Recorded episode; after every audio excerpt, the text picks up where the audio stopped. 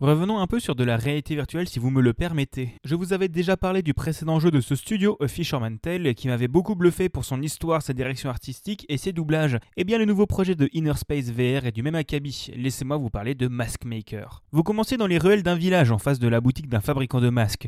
Arrivera alors face à vous en ombre contre la vitre une scène de combat entre le vieux fabricant et son jeune apprenti. Quand vous entrerez, le miroir sera brisé et l'atelier complètement vide. Viendront alors des voix qui commenceront à vous conter l'histoire de ce lieu et de l'atelier caché de de masques. Le jeu se compose donc de deux grosses phases de gameplay. La première dans l'atelier où vous devrez sculpter des masques à partir de modèles, à vous de leur mettre les bonnes couleurs en mélangeant des peintures, la bonne forme à partir d'un gros morceau de bois, ou encore d'ajouter des décorations au bon endroit. La deuxième, elle prendra place dans un monde fantastique que vous pourrez explorer en prenant le contrôle de ses habitants. Pour ce faire, il faudra commencer par découvrir son masque via une longue vue plutôt bien intégrée, et ensuite le fabriquer dans votre atelier. Chacune des zones sera basée sur une mécanique de gameplay un peu différente, et surtout avec des ambiances très diversifiées comme une plage radieuse ou une montagne enneigée. Un peu partout se cacheront aussi des nouvelles décorations pour vos masques qu'il vous suffira de ramasser une seule fois pour qu'elles apparaissent dans votre atelier. L'idée sera donc souvent d'alterner entre différents masques pour explorer des zones, s'activer mutuellement des interrupteurs ou ouvrir des portes, dans l'objectif d'atteindre la tour, sanctuaire de l'un des dieux du carnaval, en ayant collecté toutes les décorations de la zone pour pouvoir contrôler son gardien. Comme dans son précédent jeu, Inner Space VR a placé la barre très haut dans le niveau de polish du jeu. Il est déjà intégralement doublé en français, les décors seront vraiment magnifiques,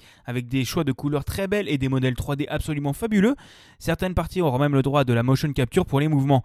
L'histoire est très chouette et vous aimerez découvrir le propos au fur et à mesure ou via des objets que vous découvrirez dans le décor. Et les puzzles seront plutôt sympathiques, même si pas forcément révolutionnaires. Clairement, j'ai adoré Maskmaker. Comme dit précédemment, il pousse très haut le niveau des finitions et toutes les idées qu'on retrouvera dedans seront vraiment très bien amenées. Il reste peut-être un peu cher pour certains, 17 euros pour environ 4 heures de jeu, mais c'est clairement un de mes gros coups de cœur récents en VR. Malheureusement, il n'est disponible que sur Steam, mais avec l'Oculus Airlink qui commence à vraiment bien marcher, ça ne devrait pas poser de problème.